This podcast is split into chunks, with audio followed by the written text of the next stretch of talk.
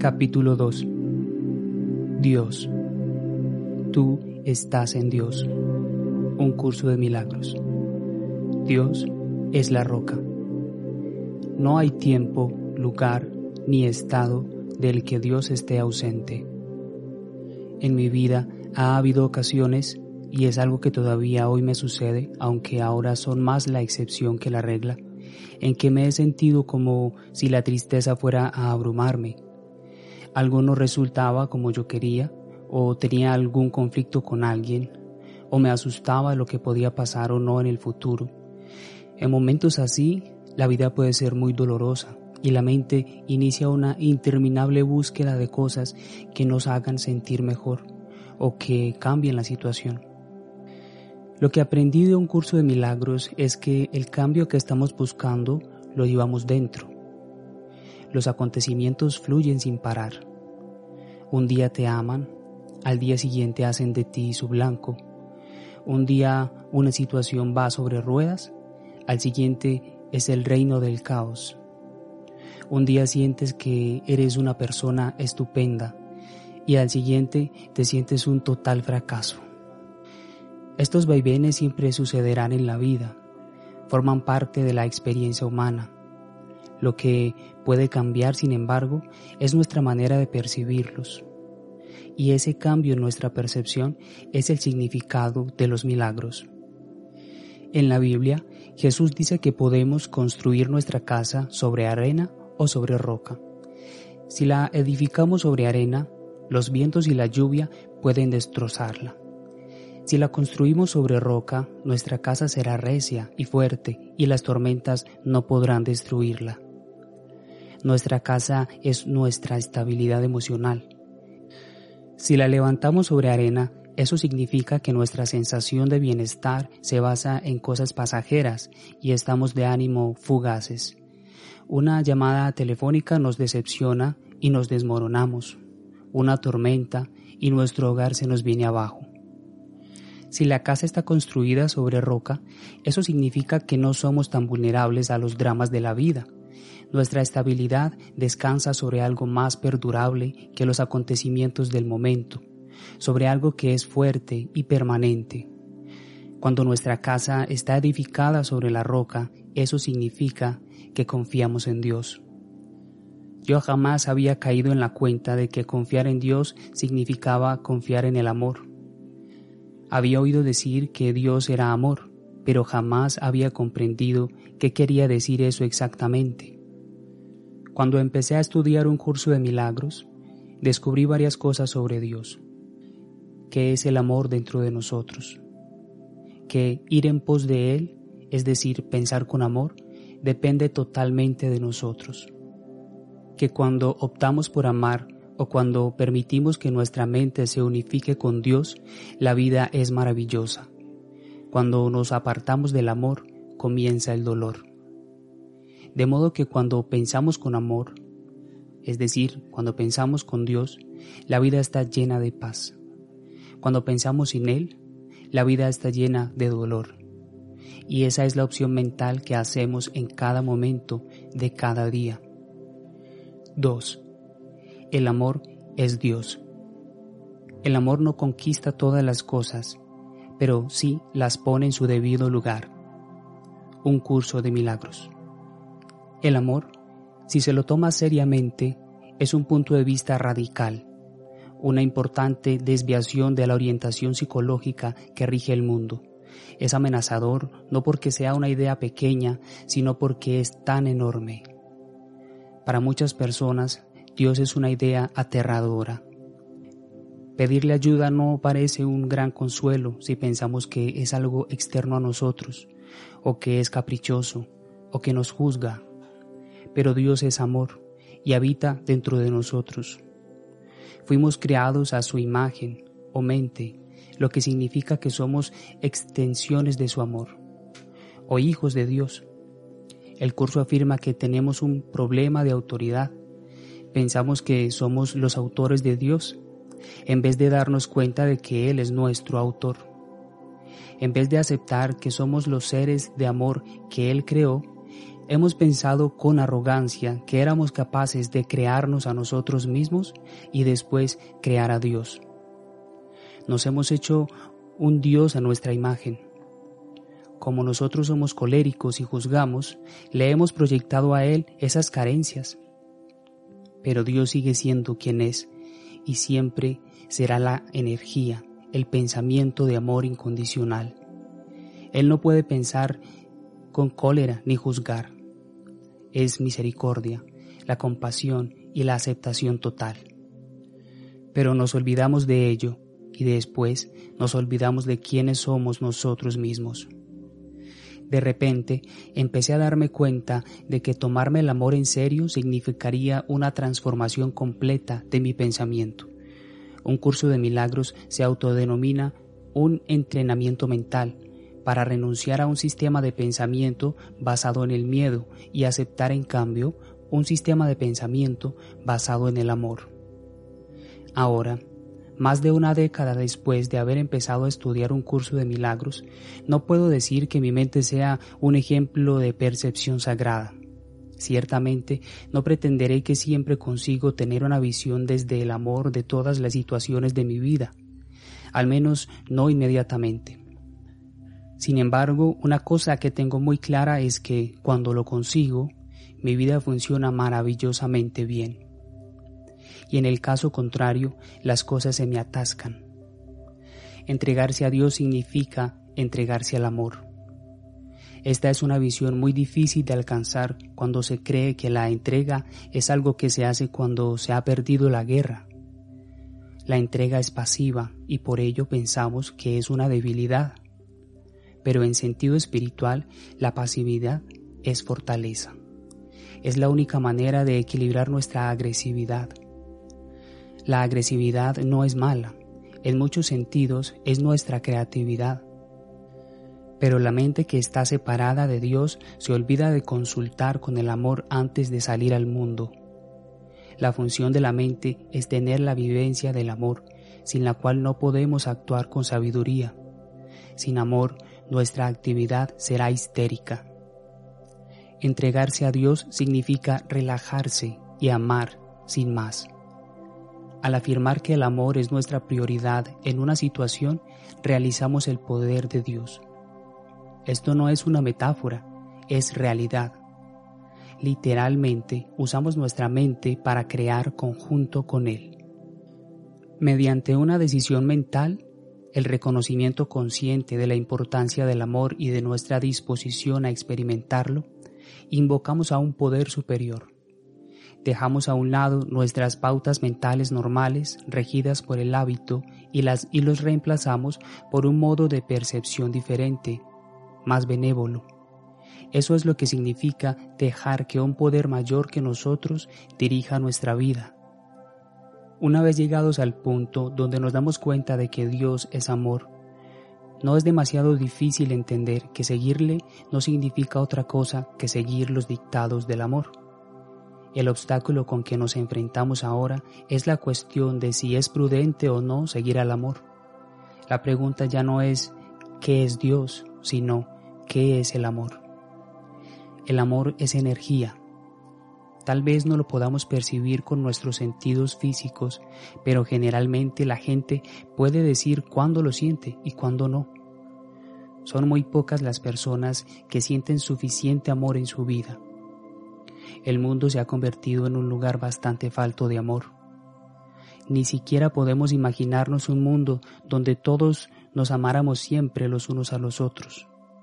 No habría guerras porque no habría peleas no habría hambre porque nos alimentaríamos los unos a los otros. No existiría el desastre ambiental porque nos amaríamos demasiado para destruirnos a nosotros mismos, a nuestros hijos o a nuestro planeta. No habría prejuicios, opresión ni violencia de ninguna clase. No habría dolor, solamente habría paz. La mayoría de nosotros somos personas violentas, no necesariamente en el sentido físico, sino en el emocional. Nos han educado en un mundo que no pone el amor por delante y donde el amor está ausente se instala en miedo.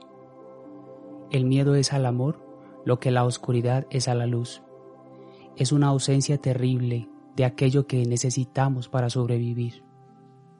El miedo es la raíz de todo mal, es el problema del mundo.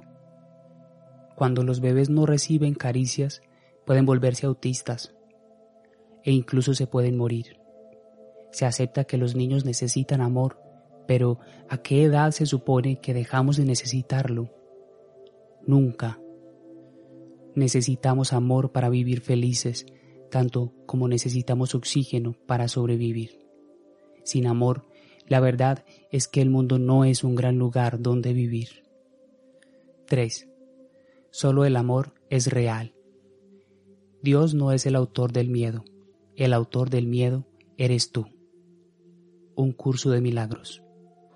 De modo que el problema con el mundo es que nos hemos apartado de Dios o nos hemos alejado del amor. De acuerdo con un curso de milagros, esta separación de Dios se dio hace millones de años, pero la revelación importante, lo esencial del curso, es que en realidad no sucedió jamás. En la introducción de un curso de milagros se dice, este curso puede, por lo tanto, resumirse de la siguiente manera. Nada real puede ser amenazado, nada irreal existe. Un curso de milagros. Lo que esto significa es 1. El amor es real, es una creación eterna y nada puede destruirla. 2. Todo lo que no sea amor es ilusorio.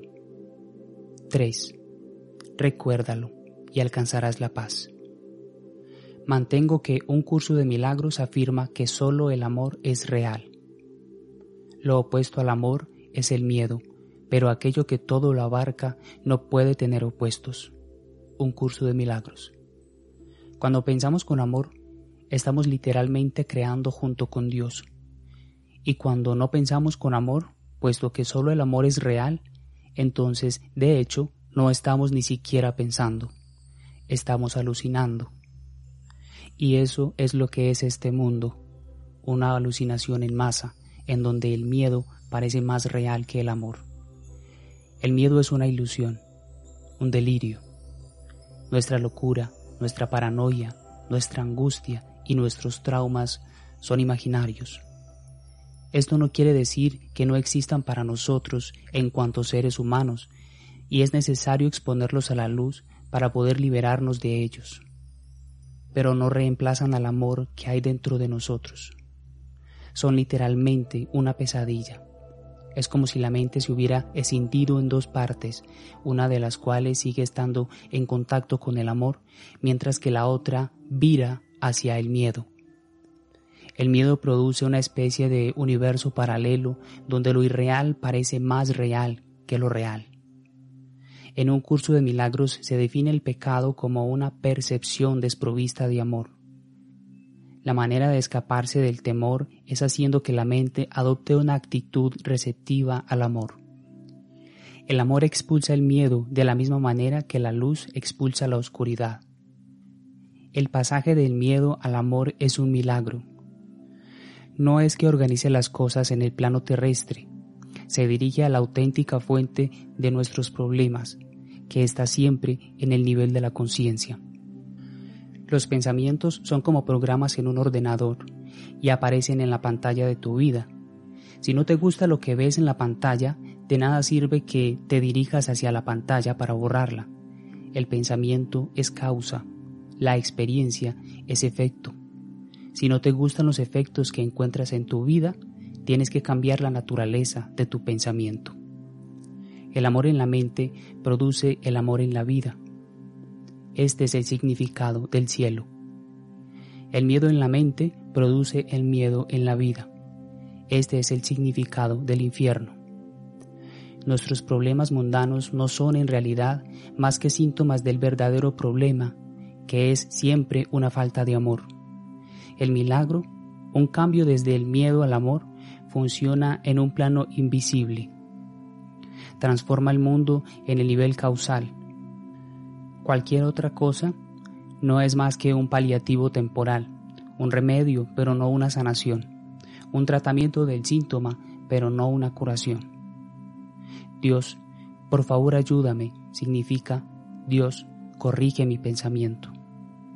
Libérame del infierno significa libérame de mis insensatos pensamientos. Dios no violará la ley de causa y efecto, que es la ley más básica de la conciencia, y fue establecida para nuestra protección. Mientras tratemos a los demás como queremos que nos traten a nosotros mismos, estaremos a salvo. Adán y Eva fueron felices hasta que comieron del árbol de conocer el bien y el mal. Lo que esto significa es que todo era perfecto hasta que empezaron a juzgar, a mantener el corazón abierto a veces, pero cerrado en otras. Te amo si haces esto, pero no si haces aquello. Cerrar el corazón destruye la paz interior. Es ajeno a nuestra verdadera naturaleza. Nos pervierte y nos convierte en personas distintas de las que habríamos debido ser. Freud definió la neurosis como el hecho de alejarse del yo, y eso es. El verdadero yo es el amor dentro de nosotros, es el Hijo de Dios. El yo temeroso es un impostor. La vuelta al amor es el gran drama cósmico, el viaje personal desde lo ilusorio hasta el yo, del dolor a la paz interior. En mi caso, las cosas fueron de la siguiente manera. Me metía en algún berenjenal tremendo y entonces recordaba que lo único que necesitaba era un milagro, una inyección celestial, una curación radical, y le pedía a Dios que reprogramara mi ordenador mental. Rezaba, Dios, por favor ayúdame, sana mis percepciones, sea donde fuere que mi mente se apartó del amor. Si he sido controladora, manipuladora, voraz, si he tenido ambiciones egoístas y he usado de alguna manera mi cuerpo o mis recursos sin amor. Sea lo que fuere, estoy preparada para que me sanes mentalmente. Amén. Estupendo y entonces el universo me oía y yo conseguía mi milagro. La relación sanaba, la situación quedaba perdonada, lo que fuere. Pero después volvía a pensar de la misma manera que me había llevado a la humillación y a repetir la misma secuencia. Me metía en alguna catástrofe emocional, terminaba otra vez derrotada, humillada, de nuevo le pedía a Dios que me ayudara y una vez más me recuperaba de la cordura y la paz. Finalmente, tras un montón de repeticiones de aquellos mismos y conflictivos guiones, terminé por decirme, Marian, la próxima vez que te encuentres de rodillas, ¿por qué no te quedas así? ¿Por qué no nos quedamos simplemente en el terreno de la respuesta, en vez de regresar siempre al problema? ¿Por qué no buscar algún nivel de conciencia donde no sigamos creándonos continuamente los mismos problemas? No nos limitemos a pedir otro trabajo, una nueva relación o un cuerpo diferente. Pidamos un mundo nuevo, pidamos una vida nueva. Cuando estuve completamente de rodillas y supe lo que significaba sentirse sinceramente humilde, casi esperaba escuchar la cólera de Dios. En cambio, fue como si le oyera decirme suavemente, podemos empezar ahora. Hasta ese momento estuve escondiéndome de mi amor, es decir, resistiéndome a mi propia vida. El retorno al amor no es el final de la aventura de la vida, es el verdadero comienzo, el regreso al ser que eres. Capítulo 3 Tú. El pensamiento que Dios abriga de ti es como una estrella inmutable en un firmamento eterno. Un curso de milagros. 1. Tu yo perfecto. Una vez más, nada de lo que haces, piensas o deseas es necesario para establecer tu valía. Un curso de milagros. Tú eres hijo de Dios. Dios te creó en un destello cegador de creatividad, como una idea esencial suya cuando Él se extendió en amor.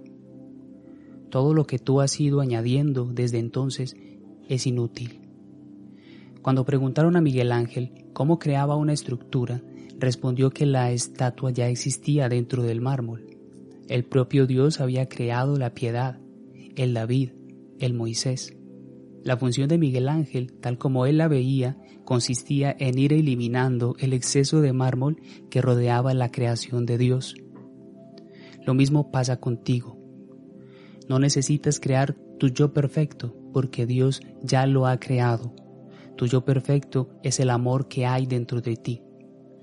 Tu tarea consiste en permitir que el Espíritu Santo retire el pensamiento temeroso que rodea tu yo perfecto así como un exceso de mármol rodeaba la estatua perfecta de Miguel Ángel. Recordar que formas parte de Dios, que eres alguien amado y digno de amor, no es arrogancia, es humildad.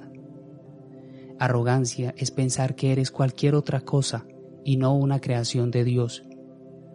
El amor es inmutable y tú, por consiguiente, también. Nada que jamás hayas hecho o puedas hacer mancillará tu perfección a los ojos de Dios.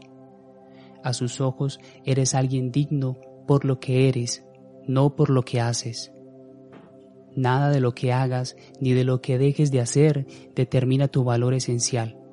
Tu crecimiento tal vez, pero no tu valor. Por eso Dios te aprueba y te acepta totalmente, exactamente, tal como eres. ¿Cómo podrías no gustarle? No te creó en el pecado, te creó en el amor. 2. La mente divina. Dios mismo iluminó tu mente y la mantiene iluminada con su luz, porque su luz es lo que tu mente es. Un curso de milagros. El psicólogo Carl Jung postuló el concepto de inconsciente colectivo, una estructura mental innata que abarca las formas de pensamiento universales de toda la humanidad. Su idea era que si profundizas lo suficiente en la mente humana, llegas a un nivel que todos compartimos. El curso va un paso más allá. Si profundizas lo suficiente en tu propia mente y profundizas lo suficiente en la mía, ambos tenemos la misma mente. El concepto de una mente divina o crística es la idea de que en nuestro centro mismo no somos solamente idénticos, sino que somos realmente el mismo ser. No hay más que un solo Hijo unigénito. Un curso de milagros. Esto no quiere decir que fue algún otro y nosotros no. Quiere decir que lo somos todos. Aquí no hay más que uno de nosotros. Somos como los radios de una rueda que irradian todos hacia afuera desde el mismo centro. Si se nos define según nuestra posición en el borde, parece que estuviéramos separados y fuéramos distintos unos de otros. Pero si se nos define según nuestro punto inicial, nuestra fuente, el centro de la rueda, somos una identidad compartida.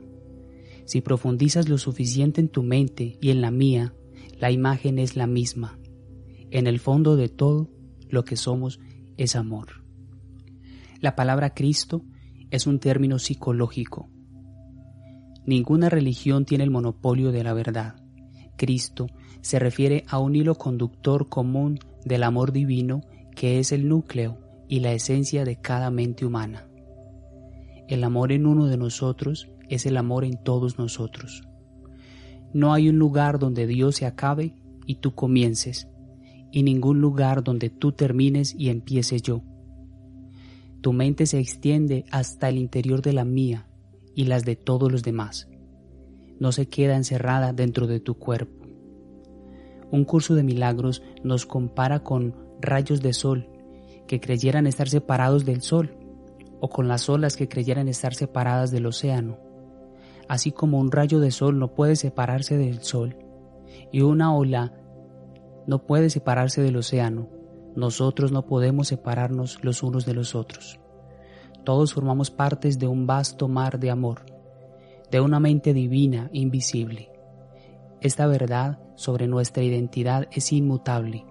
Nosotros simplemente la olvidamos.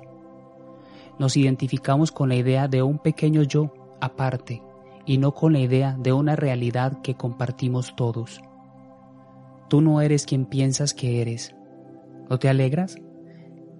No eres tus títulos, ni tus credenciales, ni tu casa. No somos nada de eso, en absoluto. Somos seres sagrados, células individuales del cuerpo de Cristo. Un curso de milagros nos recuerda que el sol sigue brillando y el océano continúa moviéndose sin percatarse de que una fracción de su identidad se ha olvidado de lo que es. Somos tal como Dios nos creó. Todos somos uno, somos el amor mismo. Aceptar al Cristo no es más que un cambio en la percepción de uno mismo. Nos despertamos del sueño de ser criaturas finitas y aisladas y reconocemos que somos espíritus gloriosos e infinitamente creativos. Nos despertamos del sueño de ser débiles y aceptamos que el poder del universo está dentro de nosotros. Yo me di cuenta hace años de que debía ser muy poderosa si podía echar a perder todo lo que tocaba, en cualquier parte a donde fuera, con una coherencia tan asombrosa. Me imaginé que tenía que haber alguna manera de aplicar más positivamente ese mismo poder mental, para entonces sumergido en la neurosis, Gran parte del trabajo de orientación psicológica que más se practica en la actualidad consiste en analizar la oscuridad con el fin de llegar a la luz en la creencia de que si nos concentramos en nuestras neurosis, en su origen y en su dinámica, llegaremos a trascenderlas. Las religiones orientales nos dicen que si vamos en busca de Dios, perderemos por el camino todo lo que no sea auténticamente nosotros mismos. Ve en busca de la luz y la oscuridad desaparecerá. Concentrarse en Cristo significa concentrarse en la bondad y el poder que existen latentes dentro de nosotros para, invocándolos, comprenderlos y expresarlos. En la vida conseguimos aquello en que nos concentramos. La concentración continua en la oscuridad nos conduce como individuos y como sociedad a adentrarnos más en ella. La concentración en la luz nos adentra a la luz. Acepto al Cristo interior quiere decir, acepto la belleza que hay dentro de mí como el ser que realmente soy. No soy mi debilidad, no soy mi cólera, no soy mi pequeñez mental. Soy mucho más, y estoy dispuesto o dispuesta a que me recuerden quién soy en realidad. Un curso de milagros. 3. El ego. El ego es literalmente un pensamiento atemorizante. Un curso de milagros. De pequeños nos enseñaron a ser niñas y niños buenos, lo que, por cierto, implica que todavía no lo éramos. Nos enseñaron que éramos buenos si limpiábamos nuestra habitación o si sacábamos buenas notas. No nos enseñaron que éramos esencialmente buenos. No nos proporcionaron una sensación de aprobación incondicional, un sentimiento de que éramos valiosos por lo que éramos, no por lo que hacíamos. Y no es que fuéramos educados por monstruos, nos educaron personas a quienes habían educado de aquella misma manera. A veces en realidad quienes más nos amaban sentían que era su responsabilidad que estuviéramos bien preparados para la lucha. ¿Por qué? Porque el mundo es como es, duro, y ellos querían que nos fuera bien. Teníamos que volvernos tan locos como está el mundo, porque de otra manera jamás nos adaptaríamos a él. La meta era el logro, el título, el ingreso en Harvard, lo raro es que no hayamos aprendido que la disciplina, desde esa perspectiva, es un extraño y antinatural desplazamiento de nuestro sentimiento de poder que lo aparta de nosotros para proyectarlo sobre fuentes externas. Perdemos el sentimiento de nuestro propio poder y lo que aprendimos fue el miedo, el miedo de que, siendo tal como éramos, no valiéramos lo suficiente. El miedo no favorece el aprendizaje, nos vuelve tullidos, inválidos, neuróticos, y cuando llegamos a la adolescencia, la mayoría de nosotros estábamos gravemente tocados. Nuestro amor, nuestro corazón, nuestro verdadero yo fueron constantemente invalidados tanto por la gente que no nos quería como por la gente que nos amaba. Y por falta de amor empezamos lenta pero inexorablemente a hundirnos. Hace años me dije a mí misma que no debía preocuparme por el diablo. Recuerdo haber pensado que no hay ninguna fuerza maligna al acecho por el planeta. No existe más que en mi cabeza, me dije. Después me di cuenta de que eso no era una buena noticia, puesto que cada pensamiento crea experiencia, no hay peor lugar donde pudiera estar. Aunque es verdad que ahí afuera no hay ningún diablo a la casa de nuestra alma, en la mente tenemos la tendencia que puede poseer una fuerza asombrosa a percibir sin amor. Como desde niños nos han enseñado que somos seres separados y finitos, nos resulta muy difícil todo lo que tiene que ver con el amor. Lo sentimos como un vacío que amenaza con abrumarnos y en cierto sentido es y hace precisamente eso. Aplasta a nuestro pequeño yo, nuestro solitario sentimiento de separación y como eso es lo que creemos que somos, sentimos que sin él nos moriríamos. Lo que moriría en ese caso sería la mente asustada para que el amor que hay dentro de nosotros pudiera tener ocasión de respirar.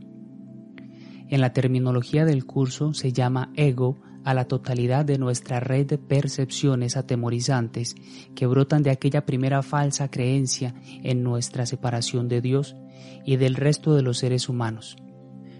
La palabra ego, en general, la utilizo en este libro de diferente manera de como se suele usar en la psicología moderna. La utilizo como los antiguos griegos, como la idea de una identidad pequeña y separada. Es una falsa creencia sobre nosotros mismos, una mentira sobre quiénes somos y qué somos en realidad. Por más que esa mentira sea nuestra neurosis y que vivirla sea una angustia terrible, es sorprendente la resistencia que ofrecemos a sanar la decisión. Cuando el pensamiento se separa del amor, da lugar a creaciones profundamente falsas. Es nuestro propio poder vuelto en contra de nosotros mismos. En el momento en el que la mente se apartó por primera vez del amor, cuando el Hijo de Dios se olvidó de reír, cobró existencia todo un mundo ilusorio un curso de milagros llama a ese momento el desvío hacia el miedo o la separación de Dios. El ego tiene una pseudo vida propia y como todas las formas de vida lucha con uñas y dientes para sobrevivir. Por más incómoda, dolorosa o incluso a veces desesperada que pueda ser nuestra vida, es la vida que conocemos y nos aferramos a lo viejo en vez de probar algo nuevo. Estamos hartos de nosotros mismos en un sentido u otro. Es increíble la tenacidad con que nos aferramos a cosas de las que podemos ser liberados en nuestras oraciones. El ego es como un virus informático que ataca el centro del sistema operativo. Nos muestra un oscuro universo paralelo un ámbito de dolor y de miedo que en realidad no existe, aunque ciertamente parece real. Antes de la caída, Lucifer era el ángel más bello del cielo. El ego es nuestro amor a nosotros mismos convertido en odio a nosotros mismos. El ego es como un campo de fuerza gravitacional construido durante eternidades de pensamiento atemorizante, cuya atracción nos aleja del amor que hay en nuestro corazón. El ego es nuestro poder mental vuelto contra nosotros mismos. Es astuto como nosotros y persuasivo como nosotros y manipulador como nosotros. Es un diablo de lengua de plata. El ego no se nos aproxima para decirnos, hola, soy tu asco de ti mismo. No es estúpido, porque nosotros tampoco lo somos. Más bien nos dice cosas como, hola, soy tu yo adulto, racional y maduro. Te proporcionaré todo lo que necesites. Y entonces empieza a aconsejarnos que nos cuidemos a nosotros mismos a expensas de los demás. Nos enseña a ser egoístas, codiciosos, críticos y mezquinos. Pero recuerda que no somos más que uno. Lo que damos a los demás, nos lo damos a nosotros mismos. Lo que les negamos, nos lo negamos a nosotros mismos. En cualquier momento en que escogemos el miedo en lugar del amor, nos negamos la experiencia del paraíso. En la misma medida en que abandonemos al amor, sentiremos que el amor nos ha abandonado. 4. El Espíritu Santo. El Espíritu Santo es la llamada a despertar, a regocijarse. Un curso de milagros. Libre albedrío significa que podemos pensar todo lo que queramos pensar, pero ningún pensamiento es neutro, no hay pensamientos fútiles, todo pensamiento produce forma en algún nivel. Asumir la responsabilidad de nuestra vida significa pues asumir la responsabilidad de nuestros pensamientos. Y rogar a Dios que salve nuestra vida significa rogarle que salve nuestros propios pensamientos negativos. Cuando apareció el primer pensamiento de temor, el más antiguo, Dios sanó el error. En su condición de amor perfecto, Él corrige todos los errores en el momento en el que se producen. No puede forzarnos a volver al amor porque el amor no fuerza, sin embargo, crea alternativas. La alternativa de Dios al miedo es el Espíritu Santo. El Espíritu Santo es el eterno vínculo de comunicación entre Dios y sus hijos separados un puente para regresar a pensamientos bondadosos, el gran transformador de la percepción que de miedo la transforma en amor. Se llama con frecuencia al Espíritu Santo el Consolador.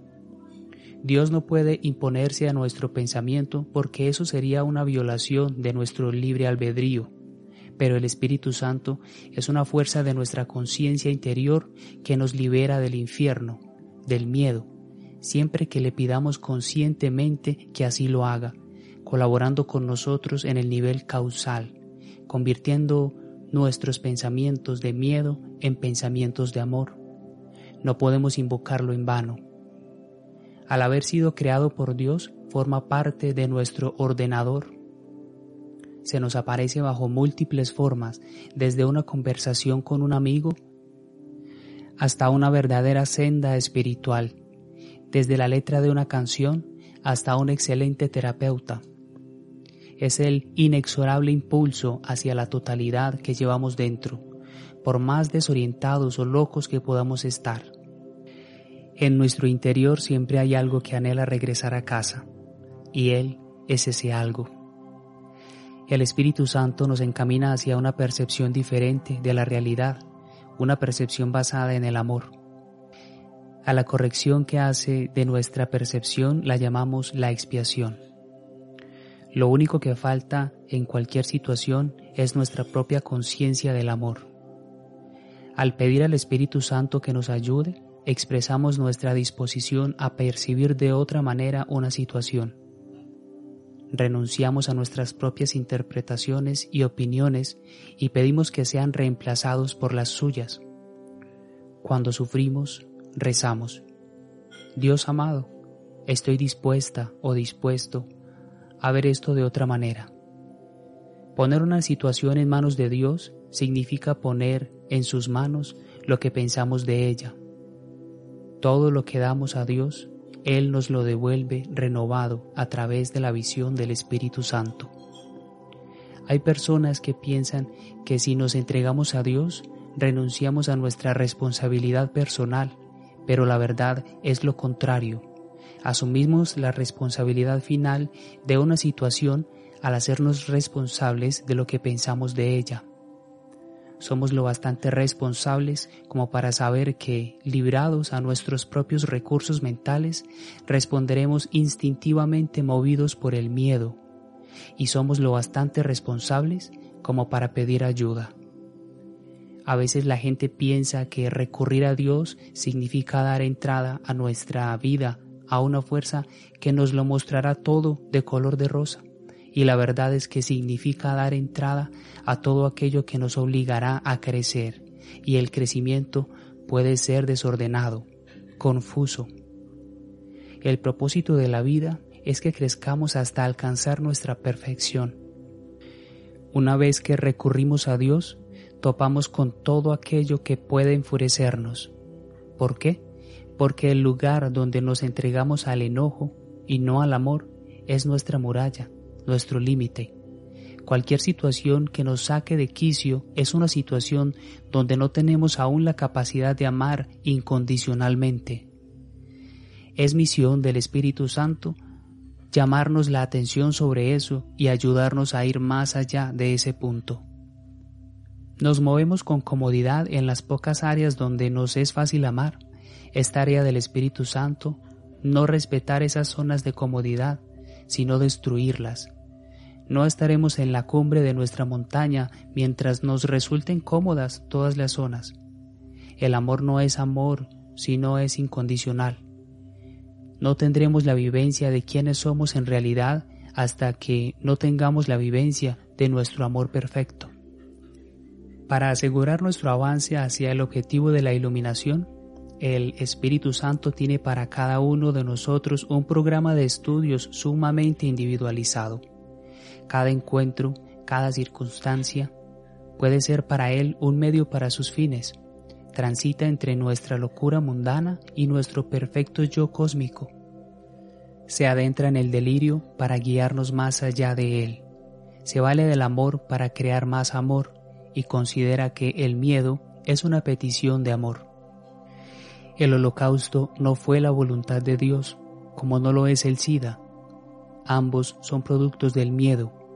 Sin embargo, cuando rogamos al Espíritu Santo que entre en estas situaciones, Él las utiliza como razones y oportunidades para hacernos crecer hasta el preciso nivel de profundidad de amor merced al cual situaciones como estas se ven erradicadas de la tierra.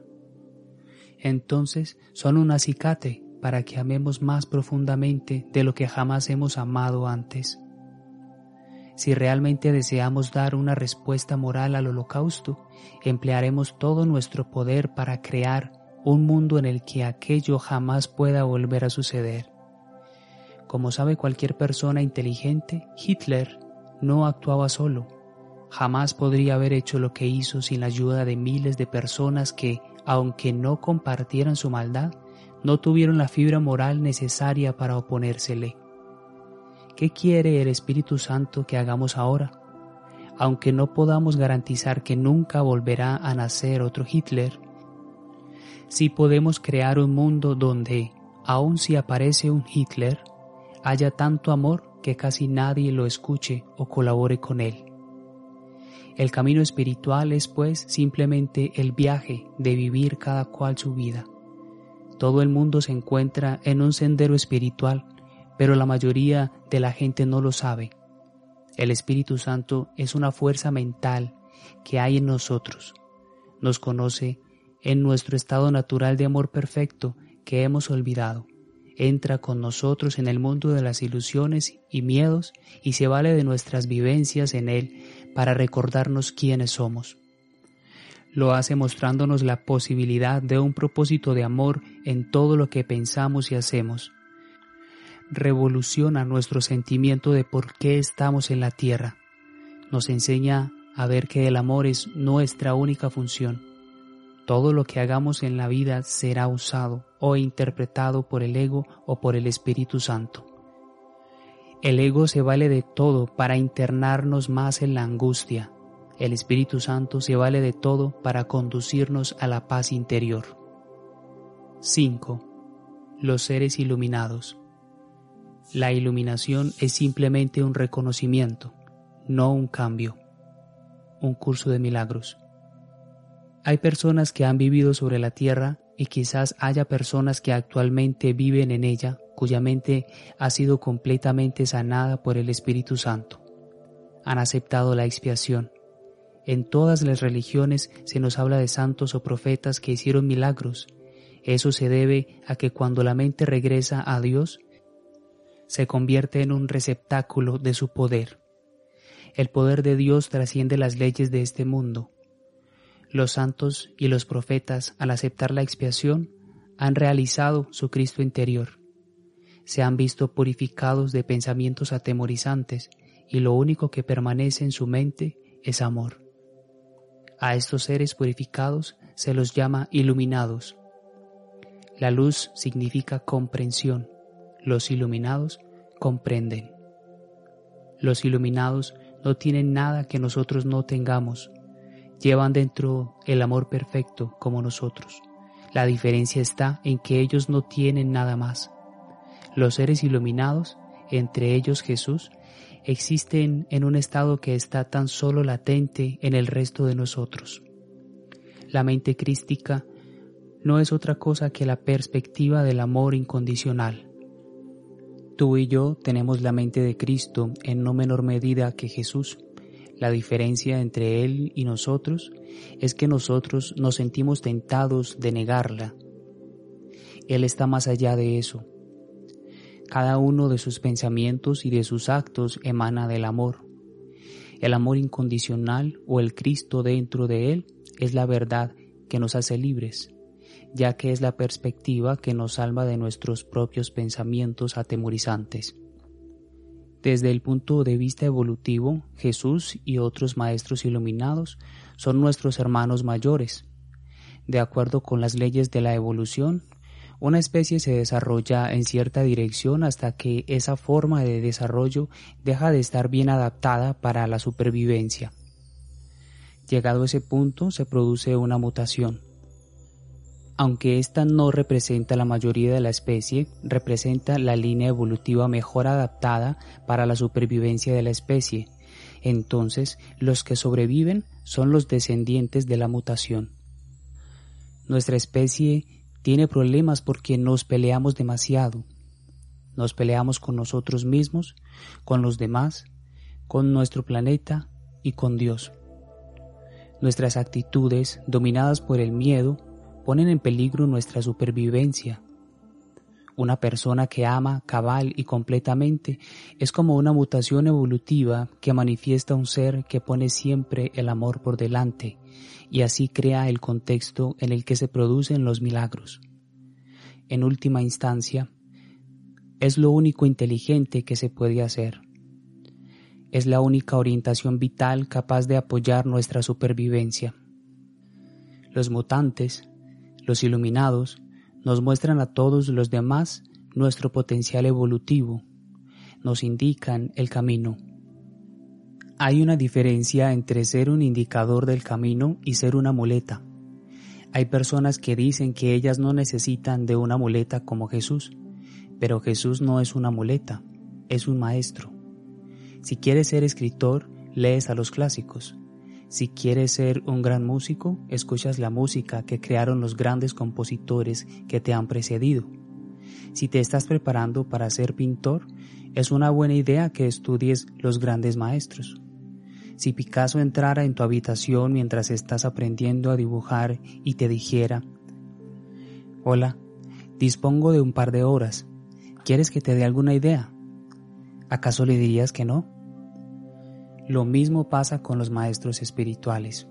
Jesús, Buda o cualquier otro iluminado. Fueron genios por su manera de usar la mente y el corazón, así como Beethoven fue un genio con la música y Shakespeare con las palabras. ¿Por qué no aprender de ellos, seguir su liderazgo, estudiar lo que hacían bien? Un curso de milagros usa la terminología cristiana tradicional, pero de una manera muy poco tradicional. Palabras como Cristo, Espíritu Santo, Salvación, Jesús y otras se utilizan según su significación psicológica, más bien que religiosa. Como estudiante y maestra de un curso de milagros, he podido comprobar la gran resistencia que muchas personas muestran a los términos cristianos. Como judía, yo pensaba que eran solo los judíos los que tenían un problema con la palabra Jesús, pero me equivocaba. No son solo los judíos los que se ponen nerviosos al oír mencionar su nombre. Si pronuncias la palabra Jesús ante un grupo de cristianos moderados, es probable que provoque tanta resistencia como en cualquier otro grupo. Y entiendo por qué. Tal como se afirma en el curso, se han hecho amargos ídolos de aquel que solo quiere ser un hermano para el mundo son tantos los términos cristianos de que se ha hecho mano para crear y perpetuar la culpa que muchas personas inteligentes han decidido rechazarlos por completo. En muchos casos, a decir verdad, el problema es peor para los cristianos que para los judíos. Generalmente, a los niños judíos no se les enseña absolutamente nada sobre los términos cristianos, mientras que para muchos niños cristianos estas palabras están cargadas de culpa, castigo y miedo al infierno. Las palabras no son más que palabras y siempre se puede encontrar otras nuevas para reemplazar a las que agravian y disgustan. En el caso de Jesús, sin embargo, el problema no es tan simple como para resolverlo sencillamente encontrando otra palabra. Jesús es un nombre y de nada sirve hacer como si se llamara Alberto. Al rechazar automáticamente a Jesús, basándose en lo que algunos cristianos tradicionales han hecho con y en su nombre, muchas personas han tirado el grano junto con la paja en relación con un curso de milagros y otras presentaciones esotéricas de la filosofía crística, han rechazado sin más el material basándose únicamente en su lenguaje. Al hacerlo, han caído en una trampa mental que en Alcohólicos Anónimos se conoce como desprecio anterior a la investigación. Hace años acudí a una cena en Nueva York. En la mesa el tema de conversación era una novela que se acababa de publicar y alguien me preguntó si la había leído. Yo solo había leído la reseña del libro en el New York Times, pero mentí y dije que sí. Me sentí muy avergonzada de mí misma. No había leído el libro, pero tenía la información suficiente para fingir, durante un momento, que sí estaba dispuesta a dejar que una opinión ajena pasara por ser la mía. No mucho tiempo después recordé aquel incidente cuando estaba decidiendo si leer o no un libro, que por cierto era uno de los libros de un curso de milagros, que trataba de Jesús, sobre quien no había aprendido nada en mi niñez. Simplemente me habían dicho, nosotros no leemos esas cosas, cariño. Pero los judíos, además, son conocidos por la forma en que estimulan los logros intelectuales en sus hijos. A mí, aunque nadie lo hubiera dicho, a juzgar por mi comportamiento en aquella cena, me habían enseñado a leer y a pensar por mi cuenta, y solía hacerlo. A mi modo de ver, un curso de milagros no promociona a Jesús. Si bien los libros proceden de Él, queda muy claro en ellos que se puede ser un estudiante avanzado del curso y no tener una relación personal con Jesús. El curso entiende nuestras resistencias, pero no las alimenta. Es hora de que se produzca una verdadera revolución en nuestra manera de entender la filosofía crística y muy particularmente en nuestra manera de entender a Jesús. La religión cristiana no tiene ningún monopolio sobre Cristo ni sobre el propio Jesús. En cada generación debemos volver a descubrir lo que es verdad para nosotros. ¿Quién es Jesús? Es un símbolo personal del Espíritu Santo. Al haber sido totalmente sanado por el Espíritu Santo, se ha vuelto uno con Él. Jesús no es el único rostro que toma el Espíritu Santo, es uno de ellos. Es decididamente una vivencia de la cima de la montaña pero eso no quiere decir que sea el único que está allá arriba. Jesús vivió en este mundo del miedo y solo percibió el amor. Cada acción suya, cada palabra, cada idea estaba guiada por el Espíritu Santo, no por el ego. Fue un ser totalmente purificado. Pensar en Él es pensar en el amor perfecto que hay dentro de nosotros y por consiguiente invocarlo. Jesús alcanzó la realización total de la mente crística y Dios le confirió entonces el poder de ayudar al resto de los humanos para que lleguemos a ese lugar que está dentro de nosotros mismos. Tal como Él mismo afirma en el curso, yo estoy a cargo del proceso de expiación y como comparte con Dios la visión de las cosas, se ha convertido en esa visión. Ve a cada uno de nosotros tal como Dios nos ve, inocentes y perfectos, amorosos y dignos de amor, y nos enseña a vernos de esa manera. Así es como nos guía para salir del infierno y llevarnos al cielo. Ver con sus ojos es expiar los errores de nuestra percepción. Ese es el milagro que Él opera en nuestra vida, la luz mística que irrumpe desde el interior de nuestra alma. Nuestra mente fue creada para que fuera un altar al Hijo de Dios. Él representa al Hijo de Dios. Adorarlo es adorar el potencial del amor perfecto que hay en todos nosotros.